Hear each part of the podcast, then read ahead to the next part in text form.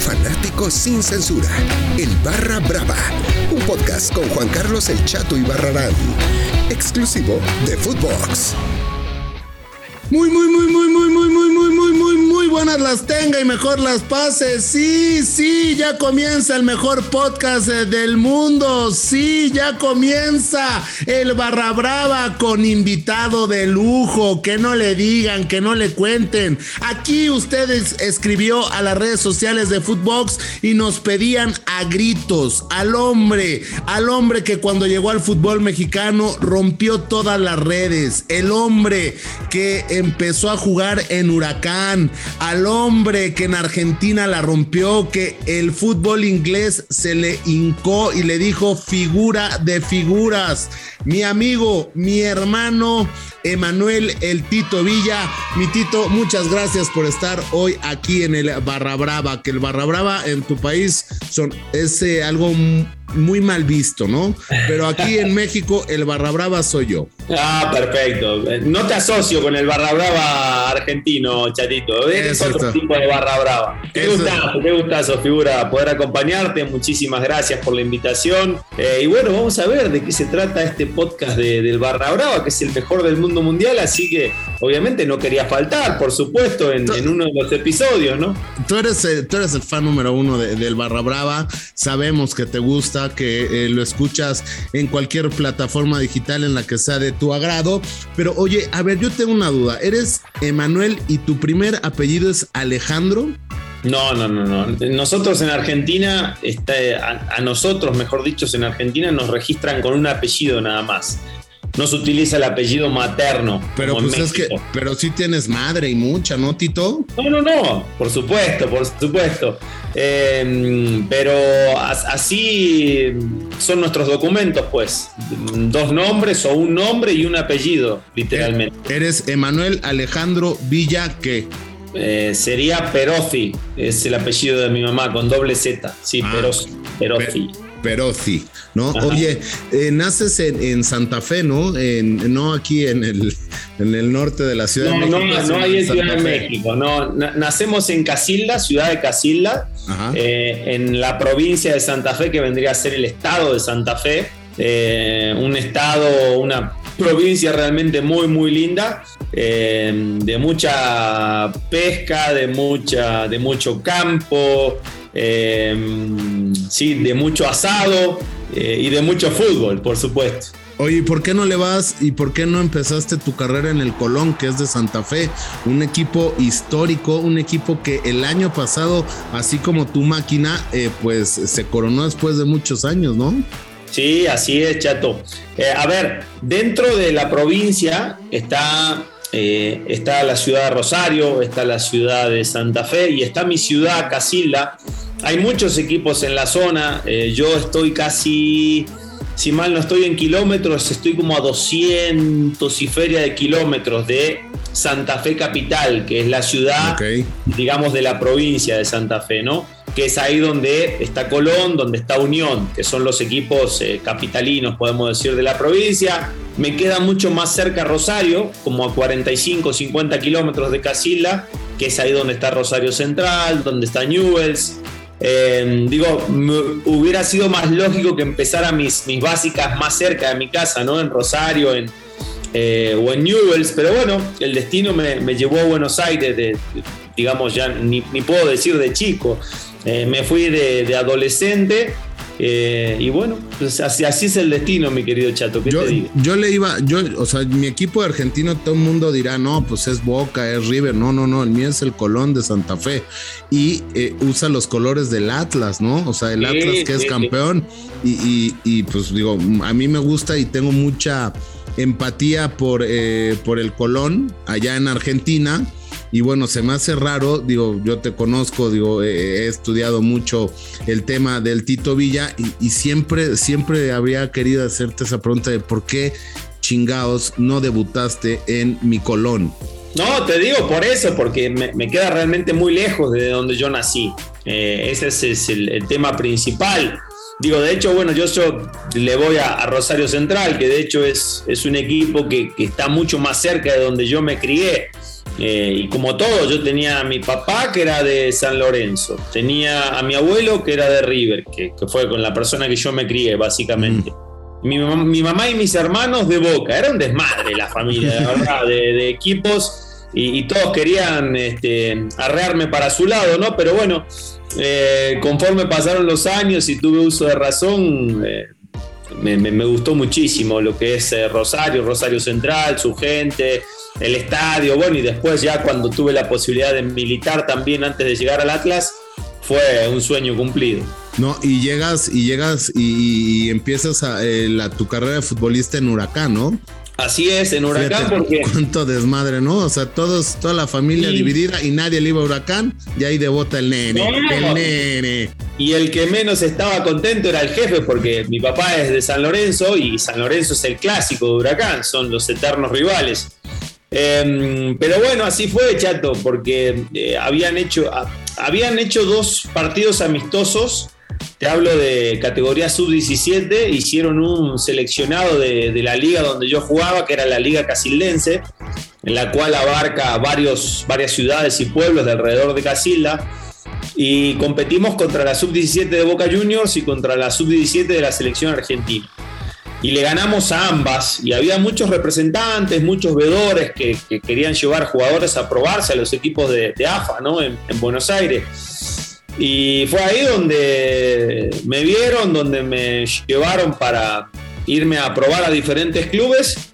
Y se dio muy rápido porque primero llegué a River a probarme. Fue un viernes a la mañana, recuerdo que llegamos a, a Ezeiza y me probé ahí en, te digo, en River, pasé el filtro, tenía que regresar el lunes hasta el segundo filtro. Había un chingo de niños, la verdad. Eh, y al otro día, para no perder tiempo, el sábado a la mañana probaban futbolistas en Huracán. Llegué a la quemita, la quemita tiene más o menos como ocho campos más o menos. Imagínate lo que era, es un hormiguero había también como 2.000 niños para, para niños, 2.000 chavos, mejor dicho, ya no eran niños, ¿no? Pero de todas las divisiones. Y fue ahí donde, donde fue un partidito de 35, 40 minutos y había que mostrarse de la manera que sea y terminando el, partido me fue muy bien, hice como 3, 4 goles en, ese, en, esa, en esa práctica y me manda a llamar el entrenador de mi división y el, como el director deportivo de Fuerzas Básicas.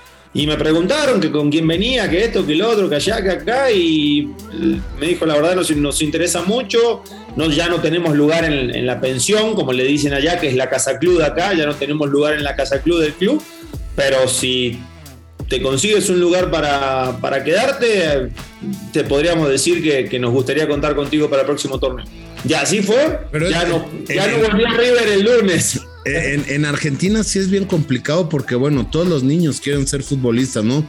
A diferencia de, este país que a lo mejor sí quieren ser futbolistas por el tema de que, pues, tienen carrazos, tienen lana, pero. Eh, eh ah, no, porque les gusta el fútbol, sí, sí. Sí, no, la neta. Sí, sí, sí. Mira, yo de niño quería ser futbolista porque veía a mis ídolos llegar en carrazos y decía, pues yo, mira, si yo estudio eh, pues no los voy a tener, ¿no? Mejor me voy a la pelota, me, voy a la fácil, pero que me chingo la rodilla, ¿no?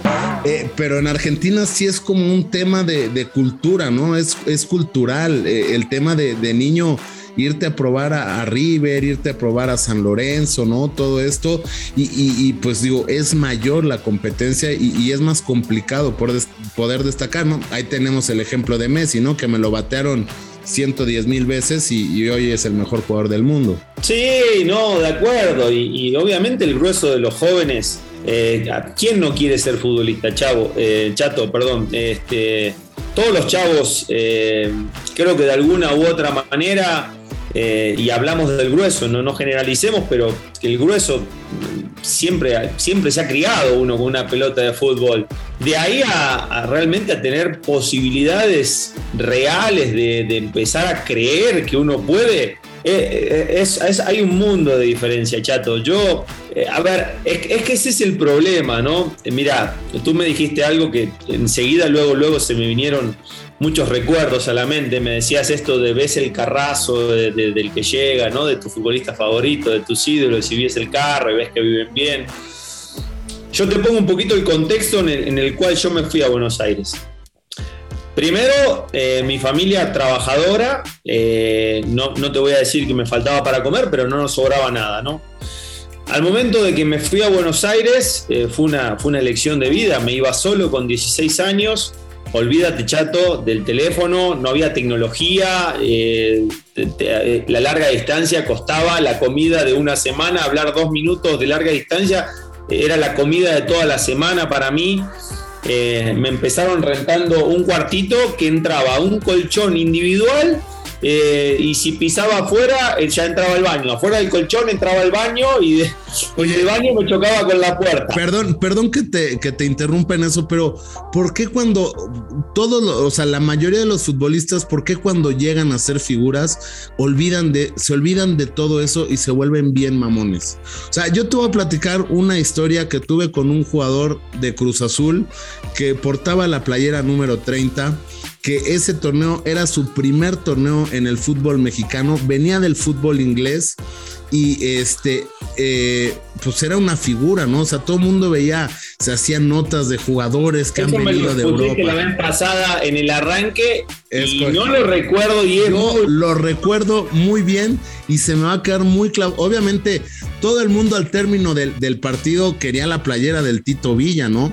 Yo, yo no es por fan, o sea, yo no era por fan. A mí, digo, la gente y los jugadores que me han regalado su playera es de, que me llevo bien con ellos y llegan y se la quitan y me dicen, chato, te la regalo. Pero ¿por qué perder ese, e, esa, eh, y no lo digo en afán de, de, fregar ni nada, pero ¿por qué perder esa humildad, Tito? En, en el que te acostabas en una cama, en un cuarto. Eh, si, si me dices a mí, yo nunca creo que la haya perdido. Y puedes preguntarle a la gente que me ha conocido desde siempre no sé este, de, esta situación particular de la cual me estás hablando.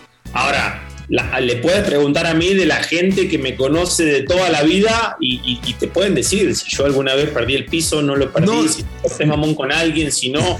Eh, por supuesto que puedo tener mis días y me puedo levantar cruzado como se levanta cualquiera, pero de ahí a yo tener una actitud, eh, aparte yo tengo muy en claro que, nosotros nos debemos a, las personas, al ser futbolistas, a ser figura pública, nos debemos a la afición. Yo siempre me he intentado eh, comportar eh, como debe de ser, pues, con el respeto, la amabilidad que, que, viene de afuera hacia adentro y por ende de afuera, de adentro hacia afuera, debe ser recíproco.